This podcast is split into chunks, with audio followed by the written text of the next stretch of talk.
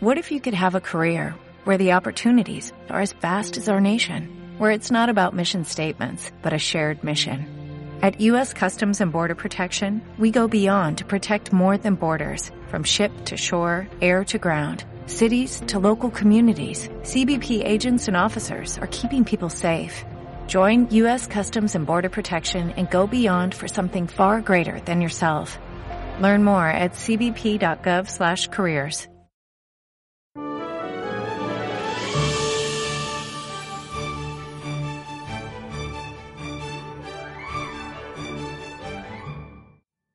Un asombroso 73% de los americanos declara que el dinero es el principal factor que afecta a sus niveles de estrés. En todo el mundo, la gente está pasando malos momentos con sus finanzas, sintiéndose estresados y sin fuerzas. En esta entrevista van a aprender cómo recuperar su energía para tomar decisiones acertadas y marcar la diferencia. Joe Vitale pasó de ser un hombre pobre y sin hogar en las calles de Dallas, Texas, a mejorar su vida con los principios que vais a aprender hoy acerca del dinero. Actualmente es autor de docenas de bestsellers. Ha aparecido en la televisión nacional, incluyendo Larry King Live, y en numerosas películas, entre ellas El Secreto. Puedes leer más acerca de su gran trabajo en joevitale.com. Joe vive realmente lo que enseña y ha guiado a miles de personas hacia una vida de abundancia que es por lo que estoy tan emocionada de que esté hoy con nosotros. Bienvenido, Joe. Encantado de estar aquí, Jessica. Estaba esperando este momento. De hecho, vengo de afeitarme y cortarme el pelo para estar mucho más guapo. Bueno, no podemos verte, pero te lo agradecemos, Joe. Lo imagino. Puedo imaginarlo. Bien, Joe, soy una gran fan tuya, y muchos de los principios que enseñas están basados en la ley de la atracción. Este es un concepto que hace tiempo que oímos, especialmente en estos últimos cinco años. Pero vayamos directos a lo básico. Quiero oírlo de ti. ¿Qué es exactamente la ley de la atracción? Hay muchos sinsentidos, malinterpretaciones y confusión acerca de ella. Lo responderé de todos modos. Desde el punto de vista psicológico, la ley de la atracción significa que cualquier cosa en la que te concentres es lo que vas a notar y traer a tu vida. Un ejemplo sencillo es que cuando alguien se compra un coche nuevo, de repente se da cuenta de que esa marca de coche está por todas partes. Esta es la explicación psicológica de la ley de la atracción comprometemos a nuestra mente a encontrar cosas en las que estamos interesados. Pero hay una capa más profunda. Podéis llamarle física cuántica o metafísica, pero es la ley en sí. No es un principio, no es un concepto. Hablo claramente de una ley que pone en nuestras vidas aquello en lo que inconscientemente creemos. Y lo digo específicamente, así de claro, porque no es en lo que piensas conscientemente, sino en lo que piensas inconscientemente. Somos imanes, y todo lo que hay en nuestras vidas, lo bueno, lo malo, lo feo, lo bonito, cualquier cosa, la gente, las circunstancias, en el núcleo estamos generando una fuerza que es lo que atrae a esas cosas.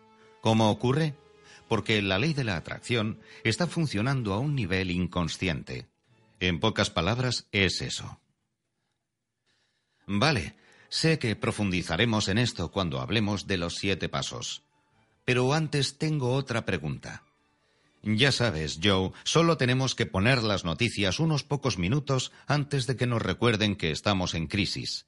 Alguna gente lucha con la idea de que podamos cambiar algo con la ley de la atracción, cuando parece que el mundo entero tiene problemas financieros. Así que, ¿qué le dirías a alguien que se siente algo escéptico en cuanto a si esos principios funcionarán en un momento que parece tan complicado para el mundo entero? Los principios trabajan a pesar de las circunstancias. Lo que le digo a la gente es que deje de ver las noticias. He conocido a mucha gente que dice que cuando ha apagado las noticias ha dejado de alimentar su mente con esa cháchara negativa que les causaba el miedo. Estos principios funcionan siempre. Hay innumerables historias de personas de todas partes, desde la Gran Depresión de los años 30 hasta hoy, con todas las diferentes crisis que hemos sufrido en América durante las siete últimas generaciones, y ellos sobrevivieron y prosperaron a pesar de las circunstancias. Así que la respuesta corta es dejemos de ver las noticias negativas. Las noticias principales no hacen más que una cosa, programarnos para tener miedo. Es algo muy poderoso. Saben cómo presionar los botones y tensar las cuerdas tanto que lo único que quieres hacer es ser inmune a eso. Y la manera más fácil de lograrlo es apagarlas, centrarnos en lo que queremos. De acuerdo. Así que en lugar de programar nuestra mente con las noticias negativas, vamos a programarla con esos siete pasos que tienes. Joe, ¿cuál es el primer paso para nosotros? Esta es una fórmula de siete pasos para ayudar a la gente a sobrevivir y prosperar sin importar lo que esté ocurriendo con la economía, y lo primero tiene que ver con cambiar nuestro modo de pensar. De hecho, es el paso más importante. Si pasamos todo el tiempo con este paso, estará bien porque nada más funciona mientras no dominemos este paso. Tiene que ver con cómo pensamos consciente e inconscientemente. Mencioné antes que el subconsciente es el más poderoso. Es donde la ley de la atracción realmente nos cautiva. Así que la gente puede sentarse y hacer afirmaciones, visualizaciones y todo lo que crean que puede traer el dinero a su vida o ayudarles a cambiar algo de un modo positivo. Pero si inconscientemente tienen contraargumentos o, como yo las llamo, contraintenciones, bloquearán el trabajo. Esto es por lo que mucha gente dice que la ley de la atracción no funciona. Me senté e hice afirmaciones mil veces. Quiero dinero y el dinero no vino. La razón de que no venga es que inconscientemente no han cambiado el pensamiento, el proceso de pensar. Jessica, te daré un gran ejemplo. Sé que vas a terminar esta frase. Todo lo que tengo que hacer es empezar la cita. ¿El dinero es la raíz de todos los males? Sé que el cerebro de todo el mundo ha rellenado el hueco, esto puede sonar inocente, puede no sonar inocente, pero consideremos esto. Si estamos sentados ahí diciendo estoy haciendo todo para atraer al dinero, incluso tengo un buen trabajo o estoy visualizándolo, tengo un guion, esto, esto y aquello, estoy haciendo todo, pero el dinero no viene. Bueno, si inconscientemente pensamos que el dinero trae todos los males, ¿lo querríamos en nuestra vida? No. Harás todo lo posible para permitirle colarse un poco, lo suficiente para permitirnos sobrevivir, pero no lo suficiente para permitirnos prosperar. ¿Por qué? Porque no queremos negatividad. No queremos algo que consideramos malo. Todas esas creencias del dinero atrayendo a los males, gente rica siendo codiciosa o empresas siendo malas, todo esto es lo que necesitamos que cambie en nuestras mentes. En nuestra mente inconsciente tenemos una mala relación con el dinero. La cita bíblica completa que dice que el dinero es la raíz de todos los males. La cita completa dice que es el amor al dinero lo que es la fuente de todos los males. Y cuando te fijas bien, te das cuenta de que la gente más rica del mundo no ama el dinero. Lo usan como una herramienta. Aman la libertad, aman la pasión, Incluso Donald Trump, quien mucha gente estará de acuerdo con que es una de las personas más egocéntricas del mundo, ha dicho muchas veces que trabaja en los negocios porque le encanta hacer tratos. Eso es pasión. ¿Cómo sabe si está haciendo un buen negocio o no? Por el dinero. El dinero termina siendo una tarjeta de puntuación. Así que el primer paso es limpiar nuestra mente y nuestra relación con el dinero. Pero es aún más profundo que eso, porque, Jessica, la mayoría de la gente ni siquiera cree que lo merezca, ya no el dinero, sino las cosas buenas. La mayoría de nosotros nos sentimos como no lo merezco, no soy lo suficientemente bueno, no gusto, la gente no me quiere. Esto es algo inconsciente. No vamos por ahí pensando eso. Afortunadamente pensamos cosas más positivas, pero hay que limpiar el subconsciente. Porque si vamos por ahí caminando pensando que no lo merecemos, a la vez que afirmamos que queremos atraer al dinero, la salud, la relación perfecta, mi casa o lo que sea que queramos atraer, es mucho más difícil permitir que entre cuando pensamos que no lo merecemos. Así que el primer paso se trata de limpiar nuestro pensamiento. Claro. Entonces, este primer paso es realmente importante para nosotros simplemente para ganar conciencia, porque, como dijiste, muchos de esos pensamientos son inconscientes. Así que estoy segura de que simplemente por tener esta conversación, la gente va a empezar a pensar en el modo en el que cree. Pero cuando hablas de limpiar nuestro pensamiento, ¿cómo podemos hacer eso exactamente? ¿Hay algún ejercicio que pueda ayudarnos a limpiar esos pensamientos negativos que podemos tener acerca del dinero? Sí, me encanta. Y me encanta tu observación, porque simplemente hablando de ello podemos limpiar mucha de la negatividad que tiene la gente. Cuando empiezan a darse cuenta de que, oh, quizá he estado acarreando un problema con la imagen de mí mismo que tengo sobre si no me lo merezco o no soy lo suficientemente bueno. Ahora están advertidos de ello y de que deben hacer algo, y lo que deben hacer es empezar a decir lo contrario, por ejemplo. Cuando pueden detallar qué es lo que les está molestando, el programa negativo, hay que hablar y empezar con un programa positivo. Soy lo suficientemente bueno. Me lo merezco. El dinero es una herramienta que puedo usar para llegar a lo más alto o perseguir mi pasión. Ahora puedes tener afirmaciones que marquen la diferencia. Pero antes, sin saber qué afirmaciones eran las que estaban evitando que lo bueno llegara a ti. Es duro hacer esas afirmaciones ya que tú mismo estás bloqueando lo bueno. Me encantan las citas, como esta de Arnold Patten, que dijo, el único propósito del dinero es expresar agradecimiento. El único propósito del dinero es expresar agradecimiento. Esta es otra de esas citas, afirmaciones o declaraciones que alertan a la gente con solo oírlas. Cuando la oí por primera vez pensé, bueno, seguro que hay una excepción a esto en alguna parte. Y miré y pensé y llegué a la conclusión de que no la había. Cuando pago mi factura de teléfono, estoy contento de tener mi teléfono. Cuando pago Internet o la hipoteca o lo que sea que pague, es por algo que estoy agradecido de poder tener, usar, consumir. Es lo que me permite seguir adelante. Así que aquí tenemos algo para cambiar nuestra mentalidad. El único propósito del dinero es expresar agradecimiento. Esto hace que se vuelva difusa toda la connotación negativa en torno al dinero. El dinero es neutral, es solo una manera acordada de conseguir las cosas. Yo probablemente, al igual que tú, Jessica, he viajado alrededor del mundo, y cuando he estado en Rusia me dieron su dinero, lo miré, y pensé, esto no es dinero real, no es como el dinero con el que he crecido. Cuando estuve en Polonia me dieron su dinero y es diferente del ruso. Es diferente del americano. Estoy en Italia y tienen su dinero y si estoy en Perú también tienen su dinero.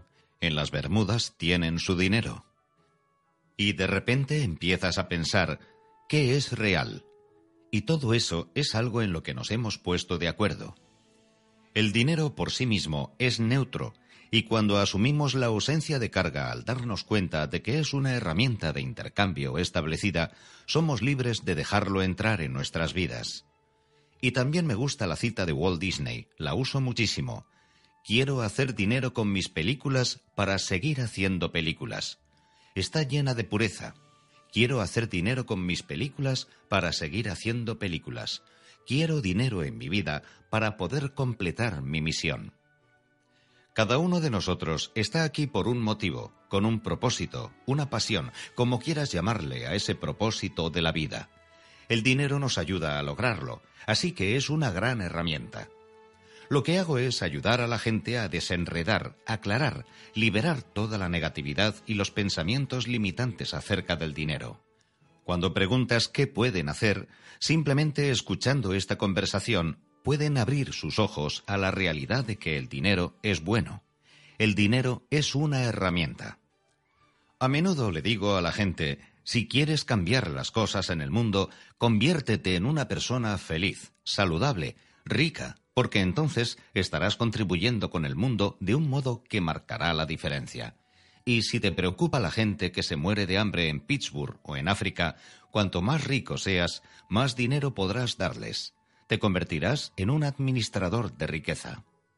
Así que el dinero es bueno. Hay que entender esto y analizar nuestras creencias. Voy a darte una herramienta más, ya que has preguntado acerca de ejercicios y cosas que la gente puede hacer. Una cosa que hago mucho es cuestionar los pensamientos. Me he convertido en un Sherlock Holmes de la mente. Cuando me viene un pensamiento, por ejemplo, que no tengo suficiente dinero para algo, quiero cuestionarlo. Antes de nada, quiero preguntar, ¿es cierto? Si es cierto, admito que tengo una convicción, y no hay nada de malo en ello, porque el siguiente nivel es decir, ¿por qué creo que es cierto? Eso es lo que un abogado haría, lo que un detective haría. Tú presentarías pruebas y ellos las cuestionarían. Así que cuando alguien dice no tengo suficiente dinero o no hay suficiente dinero, tienes que cuestionarlo y descubrir si es realmente cierto. Cuando lo cuestionas, encuentras que no, no es cierto. Hay trillones de dólares en circulación ahora mismo. Todo va alrededor del universo. He conocido a algunas de las personas más ricas del mundo y cuando les pregunto por cómo se enfrentan al fracaso o al éxito o a quedarse sin dinero, me quedo asombrado, o al menos lo estaba al principio al descubrir que tienen esta idea de abundancia ilimitada. Lo ven en todas partes y se dan cuenta de que si algo no funciona, saldrán a intentar otra cosa. Vuelven al río de la abundancia, ponen su cubo otra vez, sacan un poco más de riqueza y van a por lo siguiente. Así que esas son imágenes, son ejercicios, declaraciones, son citas para ayudar a la gente a darse cuenta de que este primer paso, el más importante, es cambiar el modo de pensar para permitir prosperidad e incluso ir más allá y darnos cuenta de que estamos en un universo próspero. Puedes dirigir una lente de percepción y encontrar escasez, es lo que hace la mayoría, pero lo que buscamos es la abundancia y la evidencia de ella, y puedes dirigir tu mentalidad a encontrarla. Cuando la encuentras, esa es la dirección en la que hay que ir cuando quieras más dinero en tu vida. Claro, y Joe, ¿qué le dirías a alguien que está escuchando esto y que piensa, parte de mí cree en esto, pero hay otra parte de mí que piensa que con este cajón lleno de facturas, ¿cómo voy a empezar a ser positivo cuando mi realidad es completamente diferente a este pensamiento que estoy tratando de tener? ¿Qué consejo le darías? Sí, aún están lidiando con lo que queda de los pensamientos que crearon esas facturas. No hay nada de malo en ello. Todavía puedo recordar estar en la cama, echar un vistazo y ver el montón de facturas y preguntarme, ¿Cómo voy a pagarlas? Y lo que he aprendido es que la realidad actual es simplemente lo que percibes en ese momento. Y según cambias tu realidad, gracias a tus creencias y a tus acciones, los momentos siguientes van a cambiar también. Así que cuando estás ahí sentado, echas un vistazo y ves todas esas facturas, sí, esa es la realidad actual. No tienes que pelear con ella, porque es verdad. No entres en una negación. Hay facturas ahí, lo que tienes que hacer es cambiar tu mentalidad, hacer los otros seis pasos de esa fórmula de siete de la que estamos hablando aquí. Concentrarnos en actuar de modo inspirado. Y como resultado de hacer eso, tus próximos momentos van a ser mejores, y un momento después, sea el día siguiente o una semana después, mirarás y verás que esas facturas han desaparecido porque el dinero ha venido. Cuando recuerdo aquellos días cuando tenía montañas de facturas y las miraba y decía, ¿cómo voy a pagarlas? Y luego recé y afirmé y trabajé en mi sistema de creencias. Ahora, cuando miro atrás, no tengo ni idea de cómo las pagué, pero, caray, estaban pagadas. Eso es fantástico. De acuerdo, así que, número... El paso número uno es cambiar lo que pensamos del dinero. Lo tenemos claro. ¿Cuál es el paso 2? El paso número 2 es dar. Y he encontrado a gente que se resiste a este paso y creo que es revelador el momento en que se resisten. Se trata de dar sin esperar a recibir, lo que significa mucha gente habrá oído hablar del concepto de diezmo. Seguramente lo habrán oído en la iglesia o en la sinagoga. En algún lugar de la comunidad religiosa alguien lo habrá usado para hablar del poder de devolver. Pero la mayoría de nosotros, cuando lo oímos, pensamos que es un timo. Pensamos que es una estrategia de comportamiento de la Iglesia o de la comunidad religiosa. Yo también lo creía. cada vez que los oía decir, da algo, ayudará a la iglesia, si das, volverá a ti. Pensaba, sí, claro, no va a funcionar, no voy a caer. ¿Y sabes qué? Mientras pensaba así, empecé a estar en apuros con el dinero. Cuando al fin pensé, ¿por qué no pruebo? Y empecé a donar solo un poco. La norma general es dar un 10% de los ingresos, pero yo empecé con un 1% o un 2% solo para ver si había alguna diferencia. Cuando combinas este segundo paso con el primero acerca de cambiar tu modo de ver el dinero, abres tu mente a recibir más. Este es un principio universal, un principio psicológico o metafísico, no sé en qué departamento o compartimento colocarlo, pero cuando das, y esto es algo muy profundo, Jessica, cuando das, creas una ventana que te permite recibir a través de ella. Cuanto más das, más grande es la ventana que creas para recibir a través de ella. Ahora puedes mirar esto de varias formas. Pero si te quedas con la visual e imaginas a alguien aferrándose a su dinero y diciendo, no puedo dar nada, tengo que pagar la factura de la frutería, la del teléfono, lo que sea, voy a aferrarme a estos 25 dólares o la cantidad que tenga. ¿Cómo de grande va a ser la ventana que ha creado? Nada. Consiguió mantenerla cerrada. Así que esa persona va a tener dificultades económicas. Miremos a otra persona que dice, bien, Solo tengo 25 dólares. Quizá pueda dejar algo cuando vaya a la frutería y solo compraré 20 dólares y voy a dar esos cinco. Esa persona ha abierto un poco la ventana. Cuando la ventana se abre, se abre al universo para enviar dinero a través de ella. El dinero que das es el dinero que puedes recibir. Pero déjame asegurarme de que está claro. He dicho que la mayoría de la gente habrá oído esto en la iglesia y no hay nada de malo en ello. Lo que digo, a fin de aclarar un poco todo esto, es que des tu contribución, tu 10%, a donde quiera que recibas tu apoyo espiritual o tu inspiración. Puede ser la iglesia, puede ser un conductor de autobús, un autor, un orador, un profesor, un niño, alguien en la calle, una persona sin hogar que ha dicho algo en el momento oportuno, puede ser cualquiera, en cualquier parte, en cualquier momento. La cuestión es, estar reconociendo ante el universo y ante ti mismo que estás inspirado y que estás madurando, y que estás recibiendo apoyo espiritual, y lo recibes gratis. Lo que haces en ese momento es decir, vale, lo obtengo de ese conductor de autobús, dale el 10% de tus ingresos. Esto crea el ciclo dar-recibir que marcará la diferencia en tu vida. Sé, puedo sentir que cuando la gente escucha esto la primera vez, Jessica, probablemente dirán, lo he oído antes, o incluso lo he intentado antes y no he sentido que estuviera funcionando, así que dejé de hacerlo. Ten en mente que cuando piensas que el dinero es malo, encontrarás modos de mantenerlo alejado de ti. Pero cuando te das cuenta de que es bueno, o al menos neutral, y que puedes usarlo, ya puedes dejarlo entrar en tu vida. Así que si cuidas el primer paso y pasas al segundo, en el que empiezas a dar, estás permitiéndote recibir ese dinero que vendrá a ti. Verás, más o menos caerá del cielo. Puede que tengas ideas para algún producto o un trabajo. Alguien puede dártelo. Puedes ganarlo o encontrarlo. Pueden pasar muchas cosas. Voy a contar una historia cortita. Oí a una amiga decir que estaba practicando el principio de dar. No sabía si funcionaría o no pero estaba haciéndolo con confianza. Lo hacía con fe y además sentía que era una buena idea.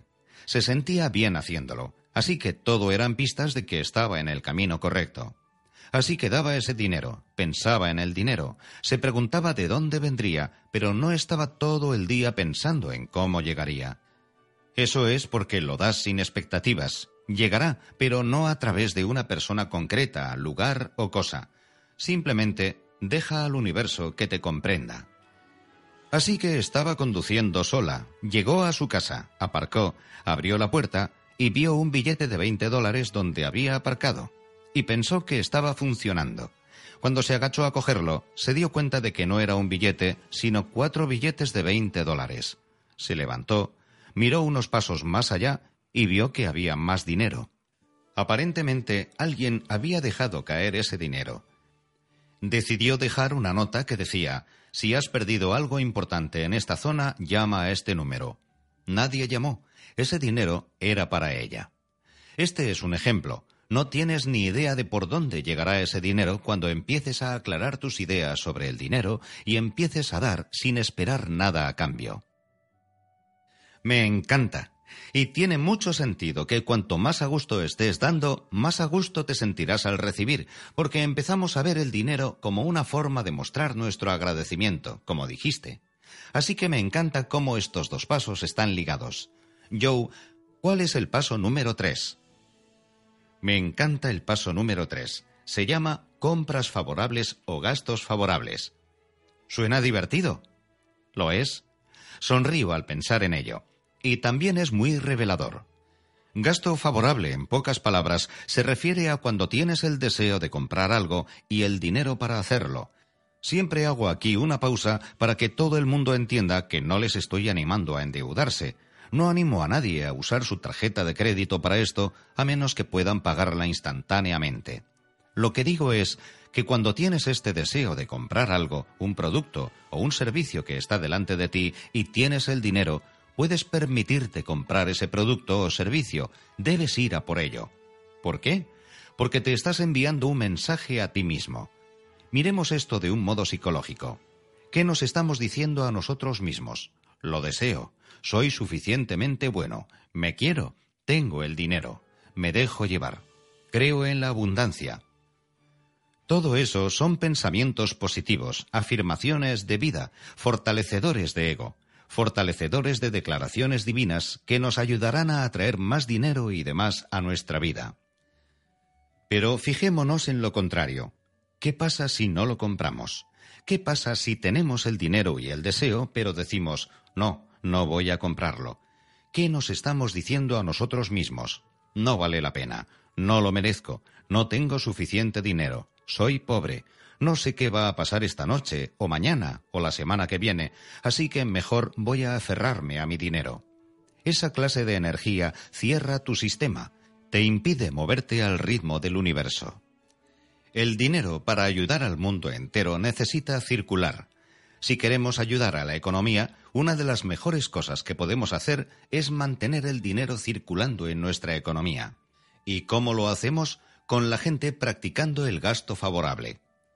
Así que la norma general aquí es darse cuenta, y una vez más, no estoy hablando de endeudarse. Si tienes un deseo, tienes el producto y tienes el dinero, cómpralo como una afirmación hacia ti y como una afirmación de la abundancia que tiene que ser una realidad en tu vida. De acuerdo, una vez más tiene mucho sentido, y estoy pensando en mi propia vida. Recientemente decidí comprar mi primera obra de arte y fue muy difícil gastarme todo ese dinero. Me paré a pensar, ¿realmente necesito este cuadro? y podía permitírmelo, pero había algo que me hacía sentir incómoda porque no estoy acostumbrada a estar en la posición de poder permitírmelo. Así que la experiencia me hizo ver que, oh, quizá aún tengo que luchar con el modo en que veo el dinero y la pobreza. Así que puedo imaginar cómo algo así puede impedirte alcanzar el siguiente nivel de abundancia. Genial. Buena observación, Jessica. Pero lo que estás haciendo con las compras favorables es también expandir tu habilidad de recibir. Te estás diciendo a ti misma que te estás volviendo más y más adinerada, que vives con más abundancia a medida que amplías tu zona de confort.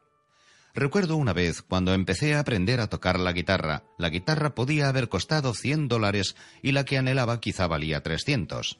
La guitarra más cara que tengo hoy, que es de una colección, vale unos 30 mil dólares, Claramente no soy la misma persona psicológica, metafísica o energéticamente que era hace décadas. De hecho, no sé si lo dijiste en la introducción, era un sin techo en los 70 en Dallas. En ese momento lo único en lo que podía pensar era en sobrevivir. Lo único en lo que podía pensar era cómo puedo conseguir tres dólares para una hamburguesa o cómo puedo encontrar un sitio para dormir. Porque mucha gente me pregunta en qué clase de coche dormía durante aquellos años. Y recuerdo pensar, chico, habría estado bien tener un coche. No lo tenía. Así que para mí, estar hoy aquí viviendo el estilo de vida de los ricos y los famosos solo es posible gracias a todo el trabajo interno que hice conmigo mismo. Y una de las cosas que sigo practicando son las compras favorables o los gastos favorables para así expandir mi propio termostato de riqueza, por así decirlo. Igual que la mayoría de nosotros tenemos un peso idóneo, tenemos una riqueza idónea, un número en nuestra cabeza con el que nos sentimos a gusto. Pero lo que podemos hacer es cambiarlo para así permitir que entre más dinero en nuestras vidas. ¿Y cómo lo cambiamos? A través de estos siete pasos, incluyendo el gasto favorable, como hiciste tú con la obra de arte, comprando algo que tenga sentido para nosotros, que sepamos que queremos y para lo que tengamos el dinero. Expandimos nuestra habilidad de recibir más riqueza y la canalizamos en otras áreas. Claro, veo que estos pasos están puestos en este orden por una razón, porque una vez que ves el dinero de un modo diferente, una vez que empiezas a dar y ver el valor de ello, es más fácil gastar el dinero porque sabes que estás revalorizando la vida de alguien más, a la vez que recibiendo valor. Así que... Exacto. Están puestos en ese orden intencionadamente. Claro. Entonces, Joe, ¿cuál es el cuarto paso? Bien, el cuarto es un paso al que la gente también se resiste, lo que es interesante. Yo también lo hice. Se trata de pedir ayuda. Y hay dos niveles de pedir ayuda. El primero es cuando estás en apuros, necesitas un trabajo o una beca, alguien que te ayude, un tejado sobre tu cabeza. Necesitas ciertas cosas, alguien que te ayude con una carta de presentación, necesitas consejo o cualquier cosa. Probablemente podría mencionar toda clase o imaginarme toda clase de cosas, pero lo importante es que necesitas algo. Otra gente lo tiene. La mayoría de nosotros nos resistimos a pedir ayuda. Yo lo hice durante mucho tiempo porque era un llanero solitario. Era muy masculino, no sé si esto es exclusivo de la masculinidad, pero yo estaba solo. Concentraba mi esfuerzo en hacerlo todo por mí mismo porque quería triunfar. Quería ganar y quería hacerlo por mí mismo. Y cuando me di cuenta de lo dura, cuesta arriba y endemoniada que era la carrera hacia el éxito, tuve que volver a pensarlo. Recuerdo ir a un cursillo donde nos decían que teníamos que aprender a pedir ayuda. Y señalaban, cuando alguien viene y te pide algo, necesita ayuda y te pide que hagas algo, ¿cómo te sientes? Y recuerdo pensar, me siento genial. Si alguien me pide que le ayude y puedo hacerlo, me siento muy bien. Me siento como si realmente ayudara a alguien. He marcado la diferencia. He marcado la diferencia en mi vida. He marcado la diferencia en su vida. He sido útil. Han logrado algo. Me siento genial. La gente del seminario decía, cuando no pides ayuda, les estás negando ese sentimiento. Nunca lo había visto así, así que empecé a pedir ayuda enseguida. Recuerdo escribir a redactores cuando quise aprender a escribir cartas de presentación, y sorprendentemente siempre hay alguien que dice que sí.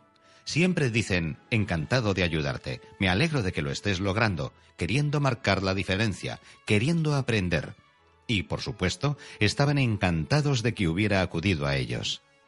Así que el primer paso de pedir ayuda es acudir a los expertos. Pregunta a la gente que puede hacer algo por ti y di, oye, necesito ayuda, ¿puedes ayudarme? En cuanto al otro nivel de pedir ayuda, es algo más esotérico o metafísico, pero estoy aquí para ayudar a la gente y para decir la verdad. Y, Jessica, a ti no puedo decirte que no, así que tengo que decir que esto es lo que yo hago. Lo que hago es rezar a mis ángeles de la guarda, rezo a mi Dios para que me guíe. Durante mucho tiempo ni siquiera lo hice. No es que pensase que soy un ateo, más bien era alguien que quería hacerlo por sí mismo, que quería llevar el cinturón de campeón y decir no me ayudó nadie. Y es todo un viaje para el ego, porque estamos en esto todos juntos. Esto es una comunidad, o un pueblo. No soy yo solo contra el mundo. Así que cuando me di cuenta, empecé a ayudar, a pedir ayuda a otra gente. Eso marcó la diferencia. Pero la otra vía es rezar para pedir ayuda. Hablé antes de esas facturas y para abrirme realmente, ser directo y sincero, al volver a Houston seguí siendo pobre mucho tiempo. En Dallas era un sin techo y en Houston fui pobre durante muchos de los primeros años. Podía mirar y podía tumbarme en mi cama y mirar el escritorio que estaba en la misma habitación y ver el montón de facturas y pensaba, no sé cómo pagar todo eso. Y recé para que me guiasen. Dije, No tengo ni idea, ni una pista. Estoy haciendo todo lo humanamente posible. Necesito una señal, necesito un descanso, necesito ánimo, necesito que alguien me lidere, necesito una conexión, necesito algo. Ayúdame. Y lo hago a una hora todos los días sin importar a lo que me enfrente, consigo el apoyo del otro lado. Soy un gran creyente en la filosofía, creo en la metafísica, pero voy más allá también, y aseguro que no sé de qué se compone el mundo entero. Obviamente hay seres vivos y nos comunicamos unos con otros y eso es algo maravilloso. Pero creo que es menos obvio que hay una ayuda disponible si decidimos pedirla. Quiero ser lo más útil posible para la gente que nos está escuchando. Quiero darles toda la información posible. Quiero quererlos, ayudarlos, levantarlos.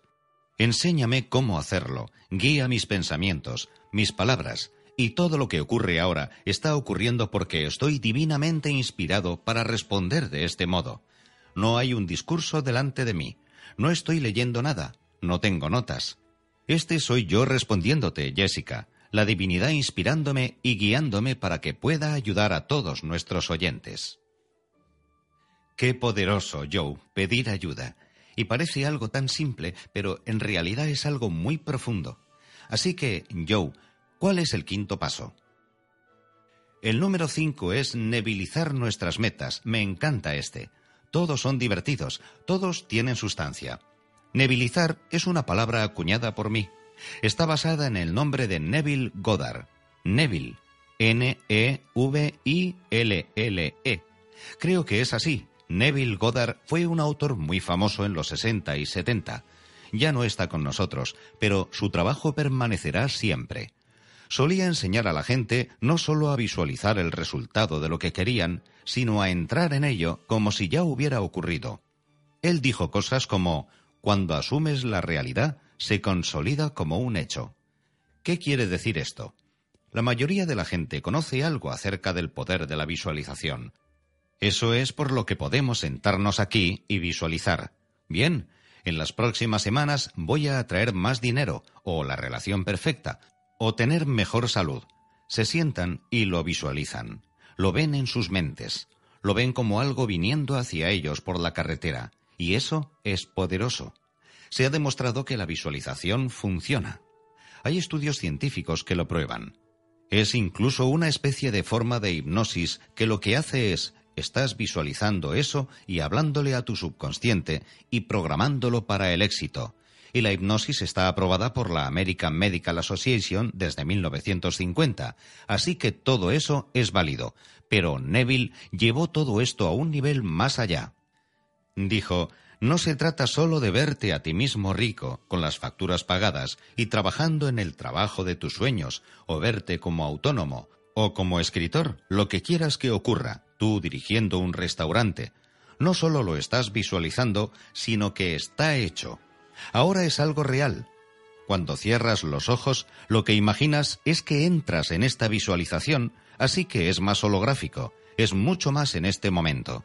Es algo que no ocurrirá en el futuro, es algo que está pasando ahora, en tiempo real. Así que cuando te mueves en esa imagen, te mueves como una persona rica, te mueves como esa persona que ya ha pagado sus facturas, te sientes diferente, piensas diferente, y todo esto de nebilizar tus objetivos hace que ocurran antes. Neville dijo que cuanto más experimentases con esto, antes se convertiría en un hecho. Se refería a que se convertiría en algo real cuanto más entrases en el resultado final de lo que estabas deseando y te dieras cuenta de que ya está hecho, se terminó, estás viéndolo, está ocurriendo justo ahora. Lo estás viviendo, respirando, vistiéndolo. Cuanto más lo hicieses, más rápido se reorganizará la realidad y hará que venga a tu vida. Así que nebilizar tu meta es algo así como una forma avanzada de visualización, pero es un modo de acelerar el resultado que estás buscando, y es divertido, es un proceso divertido de llevar a cabo. Muy bien, para aclararnos, no es solo pensar, sino ¿cómo caminaría si fuese alguien con mucho dinero? ¿Cómo hablaría si me siento adinerado? esa clase de cosas? Totalmente, Jessica. Gracias por la claridad. Sí, no se trata solo de pensar, porque así solo usamos una dimensión. Es una experiencia que engloba todo el cuerpo. En otras palabras, si alguien está tratando de, no sé, moldear su cuerpo para un concurso de fitness, pueden ver cómo quieren que sea su cuerpo al final. Si lo han moldeado, han ganado o perdido peso, dependiendo de lo que necesiten, pero no solo viéndolo en su mente, sino que deben dar un paso mentalmente, físicamente, holográficamente. No sé muy bien cómo explicarlo mejor que así, excepto diciendo que ese resultado final, esa imagen que la mayoría ponemos en nuestro futuro, es real en este momento, y tú das un paso hacia ella mentalmente y parece que puedes respirarla y sentirla, moverte dentro de ella.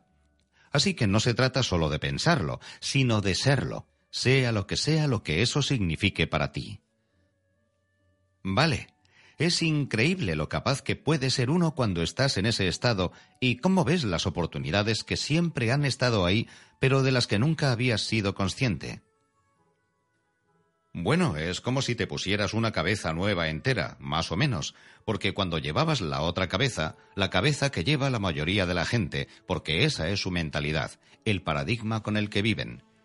Pero cuando entran en esta nueva experiencia y se convierten en aquello que desean ser, tienen una mentalidad diferente, un paradigma diferente. Así que cuando miran más allá, ven el mundo de un modo diferente, y sí, Ahí es cuando puedes ver las oportunidades que han estado ahí todo el tiempo. Claro. Y Joe, cuando empezamos a actuar de este modo, innebilizando, ahora soy yo la que inventa palabras, pero cuando empezamos a hacer esto, debemos establecer una hora del día, me explico, debemos empezar diciendo voy a tratar de caminar y actuar de esta forma durante cinco minutos y luego irlo ampliando. Ya sabes, como ¿qué sugerencias nos darías para llegar a la cima? Sí, esa es una buena pregunta. Básicamente quiero que sea divertido. No quiero que nadie piense, oh, son las nueve de la mañana y tengo que hacer esa cosa de nebilizar. En vez de eso, lo que quiero es que piensen, ah, me estoy quedando dormido, el cual es un momento perfecto para hacerlo. Mientras me preparo para dormir, voy a dejarme llevar a ese mundo ideal en el que puedo vivir, el mundo donde todas mis facturas están pagadas, tengo la salud perfecta, estoy con mi alma gemela, vivo en la casa de mis sueños, y así sucesivamente. Mientras vas creando esa imagen, vas entrando en ella.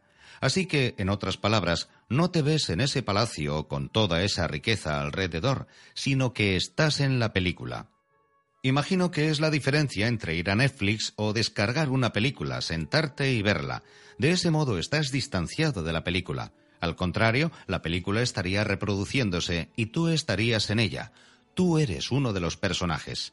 Así que estás en la película, experimentándolo todo, sintiéndolo todo, pensando en todo, siendo todo porque tú eres parte de la película. Así que podría decir que busquemos un momento que lo haga divertido. Quizá es durante el día, quizá lo primero que haces por la mañana. Para mí un momento ideal es cuando estás a punto de quedarte dormido, porque tu mente inconsciente está muy abierta en ese momento y es una especie de portal para mandar ese mensaje, ese programa, esa nebilización de tu meta en el universo. Ese podría ser un buen momento. Fantástico. Y muy fácil de hacer además, así que animo a los oyentes a que lo hagamos todos esta noche. Joe, ¿cuál es el sexto paso? Sí, el número seis es pensar como un emprendedor. Y eso es algo que todo el mundo puede aprender. Tuve que aprenderlo cuando era un sin techo, cuando era pobre. De hecho, no creo que supiera lo que significaba la palabra emprendedor en aquel entonces. Tenía el sueño de ser escritor, pero quería escribir ficción, obras de teatro, un par de libros de cómo hacerlo, Nunca había pensado en marketing, ni en ventas, ni en la redacción. Nunca había pensado sobre ser un emprendedor. Pero lo que aprendí con los años es que los emprendedores ven oportunidades que los demás no ven. No estoy en contra de que la gente tenga trabajo. He visto a algunos de los fontaneros más felices del mundo, gente que recoge basura. Algunos de ellos son maravillosamente felices. Los necesitamos a todos. Cada uno tenemos una misión diferente. Lo que estoy sugiriendo cuando la gente empieza a buscar oportunidades para atraer más dinero es que una de las vías es pensar como una persona emprendedora. Así que, ¿cómo piensa un emprendedor? Lo más fácil, lo más rápido que podemos hacer es prestar atención a nuestras quejas. Una queja es una oportunidad para un producto o un servicio. Esto ocurrió hace unos diez años. Estaba en un concurso de culturismo. Estaba bastante obsesionado con ello. No comía, no bebía de más, no comí un solo postre durante un año entero y cuando salía con mis amigos mientras ellos tomaban margaritas, yo daba un golpe en la mesa y decía, lo que necesitamos es un margarita para culturistas.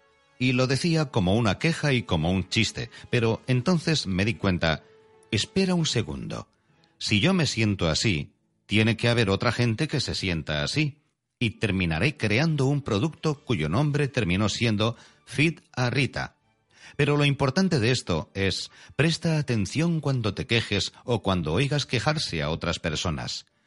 El otro día compré un mix de vitaminas porque no me sentía muy bien y quería darle un empujón a mi sistema inmune. Así que estaba leyendo los ingredientes y vi que tenía azúcar y pensé, ¿por qué iban a poner azúcar aquí? Es como añadir al demonio a esto. Esto no es lo que yo quiero. Y me dije, ¿Por qué no crea alguien un paquete de vitaminas y las endulza con stevia, el suplemento natural, en vez de con azúcar? Y me di cuenta de que eso es lo que haría un emprendedor. Así que para pensar como un emprendedor, una respuesta rápida es que hay que prestar atención a las cosas de las que te quejas porque son oportunidades para productos o servicios. Y esos productos o servicios pueden ser digitales, pueden ser cosas que vendas por Internet, ebooks, Pueden ser descargables, pueden ser audio, DVDs, quién sabe. Puedes crear recetas y hacer un libro de cocina con ellas. Cuando ya estamos en el rol de pensar como un emprendedor, probablemente podría seguir así durante días. Pero sé que nuestro tiempo es limitado y simplemente quiero dejar la semilla de un pensamiento. Puedes expandir tu mente y ver las posibilidades cuando piensas como un emprendedor que ve oportunidades en todas partes. Por supuesto. Antes hablaste de mirar el dinero como una vía de mostrar lo que vale algo, así que lo que te oigo decir también con lo de ser un emprendedor es cómo puedes solucionar tus problemas y dar más valor al mundo. Y ese parece un gran lugar en el que estar para atraer más dinero. Claro. De hecho, nos lleva al séptimo punto o séptimo paso. Consiste en ayudar a tu comunidad y ayudar al mundo. Creo que fue José Silva, el tipo que creó el método Silva de control mental y el método de percepción extrasensorial hace mucho, mucho tiempo. Él dijo que si quieres que una meta ocurra realmente en tu vida, asegúrate de que tu meta no solo te ayude a ti, sino al menos a otras dos personas más. Siempre me ha gustado esa mentalidad, porque está relacionada con ayudar a otra gente. Sí, quieres ayudarte a ti mismo. El único modo de ayudar a otra gente es si te ayudas a ti mismo y si eres lo suficientemente fuerte, saludable y rico. Ahora puedes llegar a otra gente y ayudarles.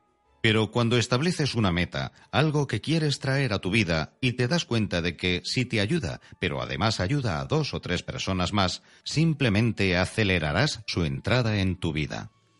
Vamos a llevarlo al siguiente nivel. Y si empiezas a pensar en ayudar a tu comunidad o el pequeño vecindario en el que vives, o tu ciudad, el estado en el que vives, tu país, o incluso el mundo entero. Porque yo fui un sin techo hace mucho tiempo, tengo como un aguijón clavado, y quiero marcar la diferencia con gente que no tiene hogar hoy en día. Así que empecé Operation Yes, Y-E-S, que significa Your Economic Solution, y voy a hablaros un poco de ella. La cuestión es que Operation Yes es una extensión de mi misión. Quiero hacer diferente mi vida, obviamente, pero también quiero hacer la diferencia en las vidas de todas las personas que pueda. Y aquí está el maravilloso regalo lleno de ironía que obtienes al hacer esto. Cuanto más ayudas a otra gente, más te ayudas a ti mismo. Tiene mucho que ver con el principio de dar del paso 2, donde creas una ventana más grande cuanto más das creas una ventana más grande para recibir cuanta más gente ayudes. Y subliminalmente, psicológicamente, lo que te estás diciendo es también que estás haciendo algo maravilloso por el mundo, así que eres deseable, adorable, te mereces más éxito aún. Y también mucha gente que se encarga de recaudar fondos, ya sea para que deje de haber gente sin hogar, o tratar de curar el cáncer, o cualquier otra cosa. Esa gente termina tratando con millones de dólares que ayudan a su psique a sentirse cómodos con más dinero en sus propias vidas. Así que hay muchas ganancias además de la básica. Cuando ayudas a la sociedad o al mundo, cambias las cosas para nuestro amado planeta, que nos da el regalo de la vida. Me explico, no creo que nadie se haya parado lo suficiente a pensar, gracias, planeta Tierra, estoy respirando este aire por el que no pago, caminando por esta Tierra por la que no pago, no he hecho nada para crear. El planeta Tierra me está dando vida. Así que devolveré una pequeña, pequeña parte de ello cuando empiece a hacer que las cosas cambien. Así que el paso 7 es sobre ayudar a la sociedad y a nuestro mundo, pensando en otra gente también como te cuidas a ti mismo. Vale, qué potente.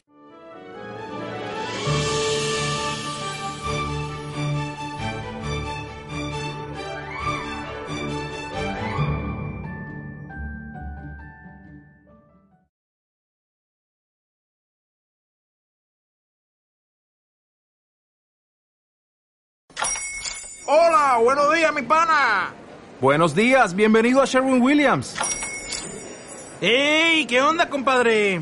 ¿Qué onda? Ya tengo lista la pintura que ordenaste en el ProPlus app. Con más de 6.000 representantes en nuestras tiendas listos para atenderte en tu idioma y beneficios para contratistas que encontrarás en aliadopro.com. En Sherwin Williams somos el aliado del PRO.